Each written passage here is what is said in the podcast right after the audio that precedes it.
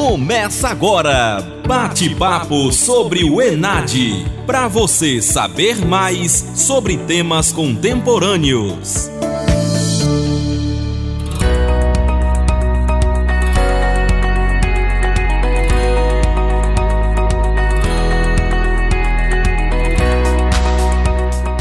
Olá, pessoal.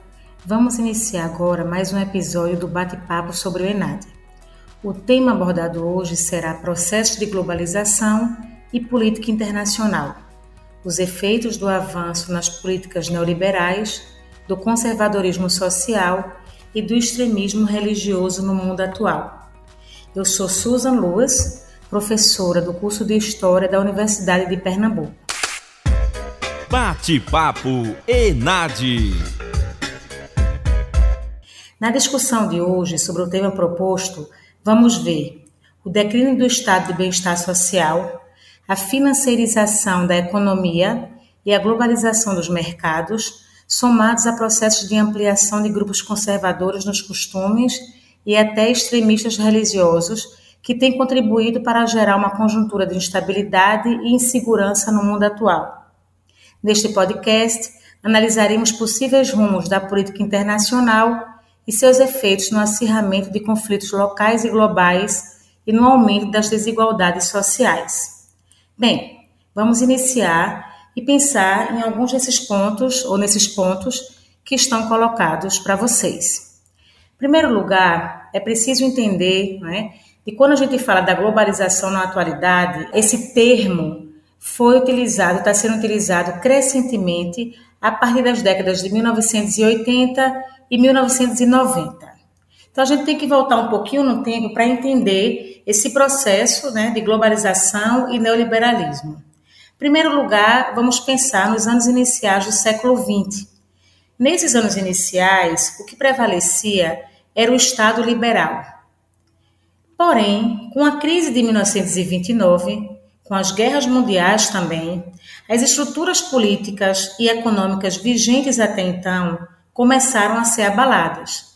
Então, aquele Estado mínimo, né, onde a economia regulava, era autorregulada, né, onde você tinha um, uma pouca intervenção, por exemplo, em questões sociais, ele vai começar a ser questionado e a ser modificado. Isso, né, com essa conjuntura que a gente acabou de falar, da Primeira Guerra, da Segunda Guerra e de uma crise do capitalismo em 1929, começa a ter uma modificação. Então, após a Segunda Guerra Mundial, sobretudo, e até os anos de 1980, os governos que eram protagonistas da economia mundial vão aderir cada vez mais ao que a gente vai chamar de estado do bem-estar social, ou welfare state. Nesse estado, é dever do governo garantir aos indivíduos direitos sociais que tragam sua existência, que permitam sua existência de vivência, de sobrevivência, como saúde, educação, seguridade social, etc. Em momento de crise e de desemprego, o Estado deve intervir, inclusive na economia. Isso tudo é o oposto do que defende a lógica liberal, né, que vinha até então sendo largamente utilizada e adotada. E essa lógica liberal, ela concebe exatamente esses direitos sociais não como direitos, mas como uma mercadoria. Então, o indivíduo é que tem que adquirir essas questões de saúde, de previdência, e não como uma questão social. Né? A questão dos direitos sociais são vistos pela ótica capitalista e a ótica do mercado. Então, o que eles defendem nessa ótica liberal é a não intervenção do Estado na economia. Defende que existe uma autorregulação econômica, o livre mercado e a concorrência. Já o Estado do bem-estar social, que vem justamente a partir dessas crises, não é, das guerras, das consequências dela e da crise de 1929, vai se buscar exatamente reduzir as desigualdades sociais decorrentes do capitalismo e promover um modo de vida mais humanitário para as classes trabalhadoras e para os mais pobres. As políticas econômicas intervencionistas, que vem exatamente desse estado do bem-estar social, elas iniciaram na realidade no governo de Roosevelt com o New Deal, né, nos Estados Unidos, e essas políticas econômicas elas respaldaram justamente no início da década de 30 a intervenção do Estado na economia, com o objetivo de tentar reverter uma depressão que vinha justamente da crise de 1929. Alguns anos depois, essas políticas econômicas de intervenção do Estado para minimizar justamente essa questão né, da pobreza, da desigualdade, das crises decorrentes do capitalismo, elas foram teorizadas pelo economista inglês John Keynes em sua obra Teoria Geral do Emprego, do Juro e da Moeda. O keynesianismo, como ficou conhecido, ele se fundamenta no princípio de que o ciclo econômico não é autorregulado, então, para John Keynes, o Estado deve regular a economia sempre que necessário e garantir pleno emprego. Importante salientar que muitos dos graves efeitos oriundos da Grande Depressão e das guerras mundiais ocorridas na primeira metade do século XX foram revertidos ou reduzidos justamente com essas intervenções do Estado. No entanto, a partir da década de 1970, com a crise do petróleo e, na década de 80, com a atuação da primeira-ministra britânica Margaret Thatcher e de Ronald Reagan, presidente nos Estados Unidos, o mundo passará a adotar cada vez mais ideias e práticas neoliberais que vão de encontro é, toda essa situação, toda essa condição histórica que foi se formando com o estado do bem-estar social. Essa mudança mundial ainda será fortalecida em 1989, quando economistas norte-americanos formaram o chamado Consenso de Washington e formularam uma série de medidas liberalizantes. Entre essas medidas estavam a abertura comercial, privatização das estatais, redução dos gastos públicos, reforma tributária. Ao longo da década de 1990, diversos países adotaram de forma parcial ou integral essas determinações que passaram a ser denominadas de neoliberalismo. O que predomina na globalização atual é justamente a visão neoliberal do mundo. O neoliberalismo compreende a liberação crescente e generalizada das atividades econômicas e engloba a produção, distribuição, troca e consumo, como afirma o sociólogo Ottaviani.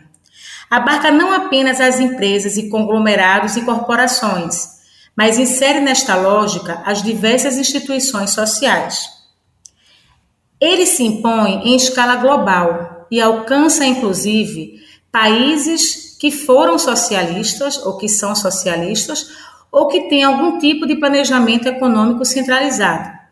Sob o neoliberalismo, há a desregulamentação das atividades econômicas pelo Estado, privatizações de empresas estatais produtivas instituições governamentais ligadas à habitação, saúde, transporte, educação e previdência.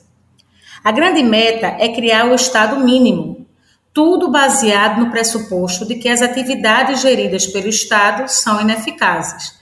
É interessante, a título de curiosidade, lembrar uma das frases da primeira-ministra Margaret Thatcher, que ela dizia que se pudesse privatizaria até o ar.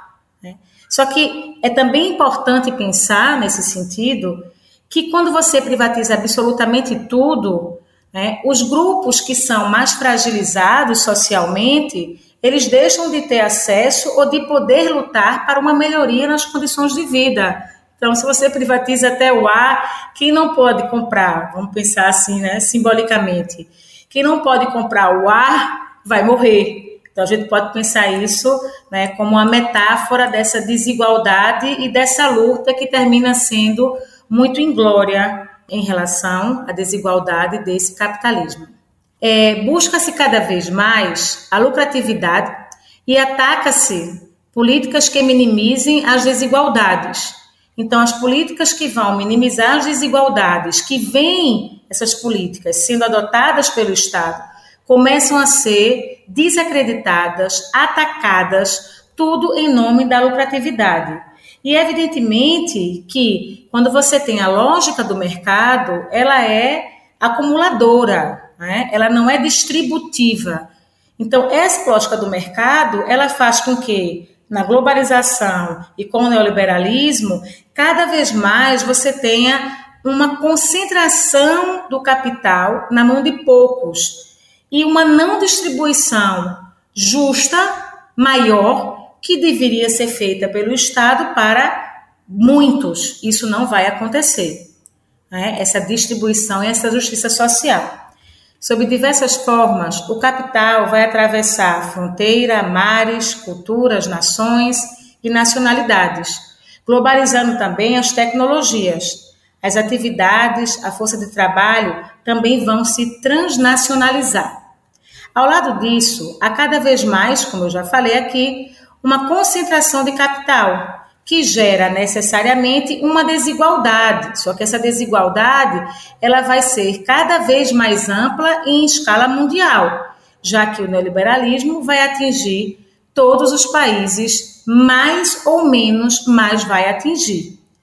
Nesse sentido, o Estado-nação ele vai se fragilizar e entrar em crise. Na dinâmica da globalização, se exige que o Estado se reestruture a partir da lógica neoliberal. Isso faz com que a relação entre sociedade e Estado seja inclusive rompida, já que o que vai regular não é mais essa relação entre sociedade e Estado, mas entre capital, entre mercado. Né? Os grupos, a coletividade, classes, partidos políticos, sindicatos terão cada vez mais obstáculos para concretizar suas necessidades e reivindicações. O Estado se transforma cada vez mais em aparelho administrativo das estruturas mundiais do poder, se separando dos setores sociais de sua sociedade interna, de sua sociedade nacional.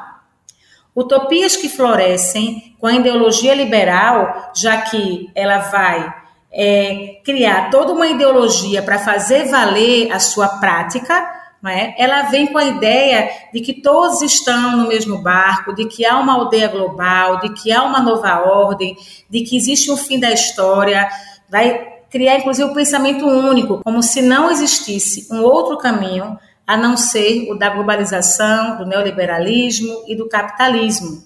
Existem várias consequências não é, a esse respeito, além do que a gente já colocou aqui agora.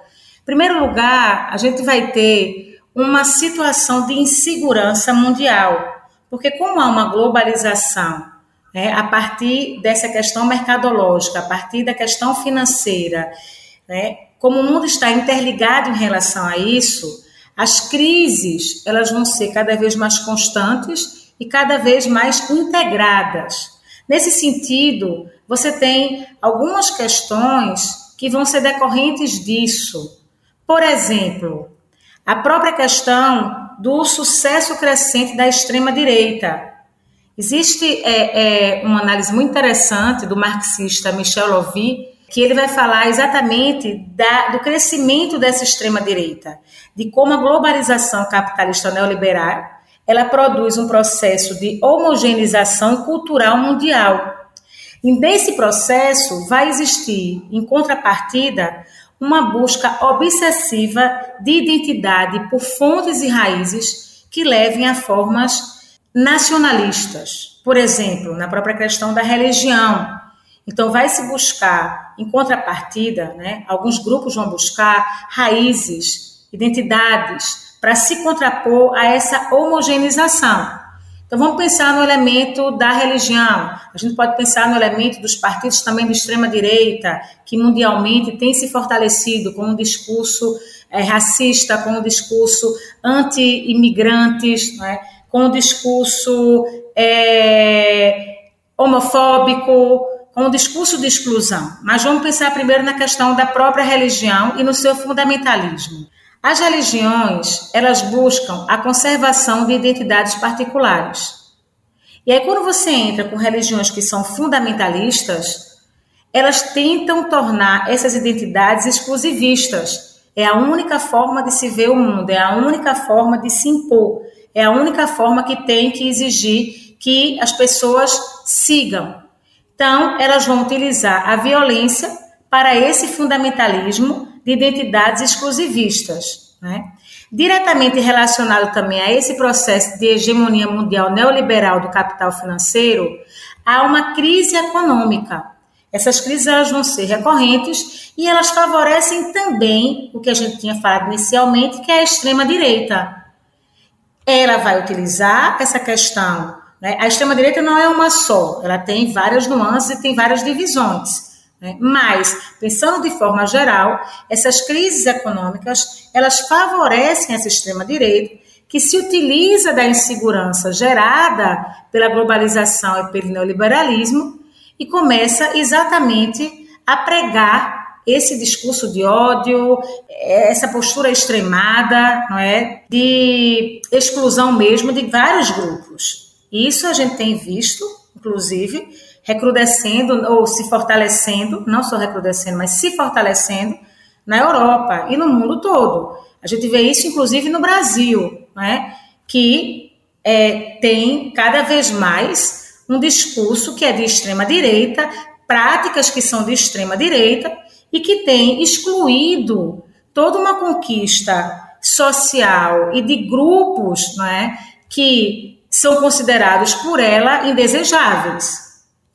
Mas claro que não é só uma questão econômica. Essa questão econômica, ela também está associada com a questão de uma cultura colonial que vai impregnar atitudes e comportamentos que já existem numa sociedade e que tem uma longa tradição de exclusão. Isso também vai se associar em alguns países à tradição antissemita. Daí também uma, um fortalecimento dessa extrema direita. É interessante também a gente pensar no elemento que o historiador inglês Eric Robensbaum traz como pensamento em relação ao que o século XX deixou de herança para o século XXI.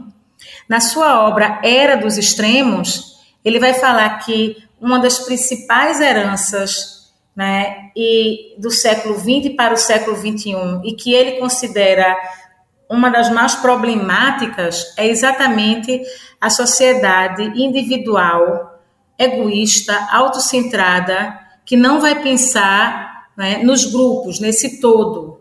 Então, é uma sociedade asocial, na realidade, que é extremamente individualista e presentista.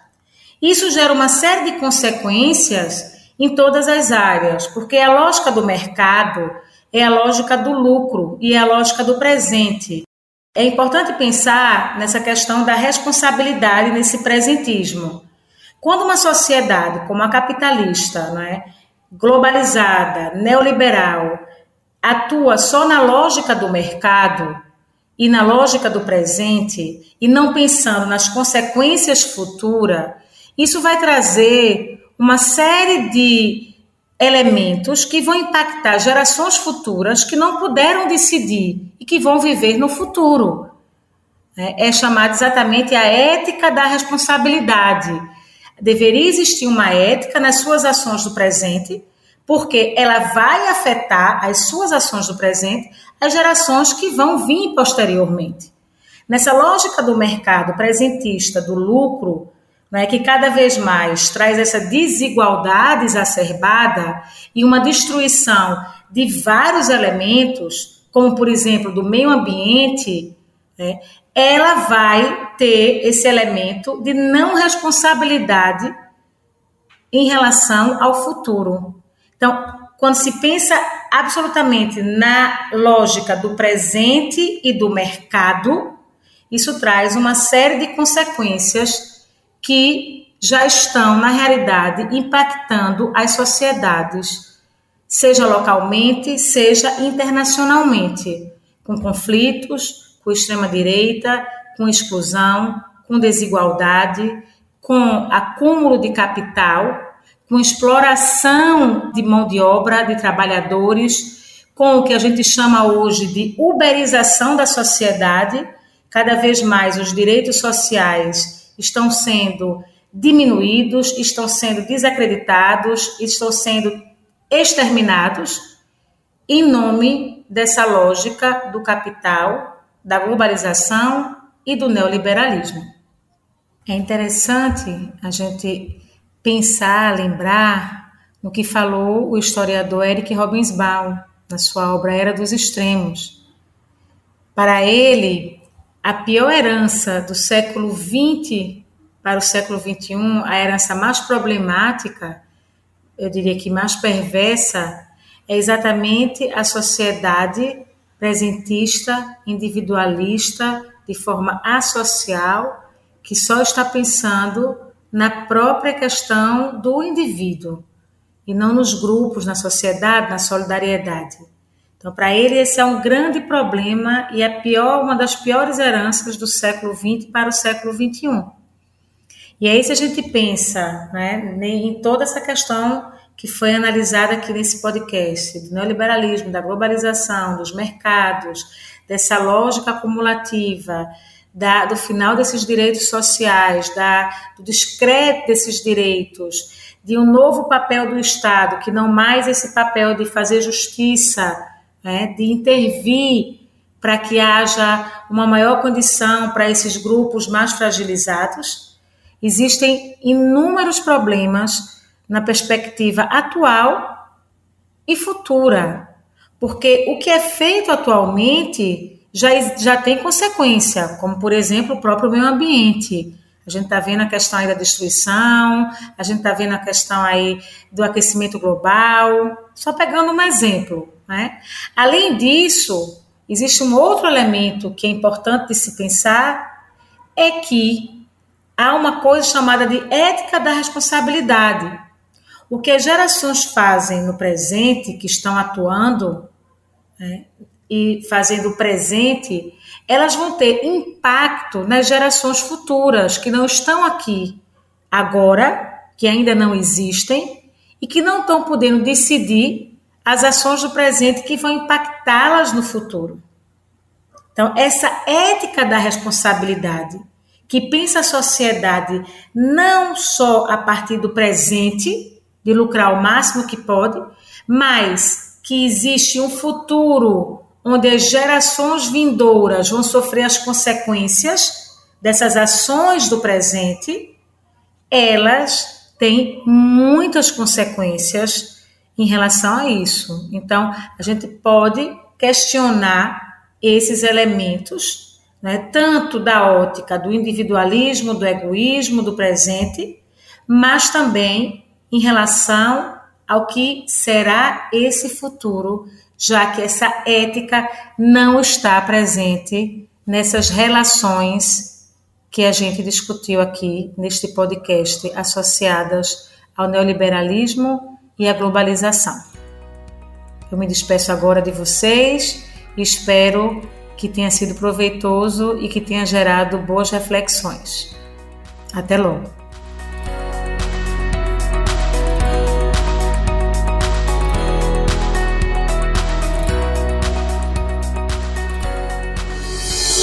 Você ouviu Bate-papo sobre o Enad. Para você saber mais sobre temas contemporâneos.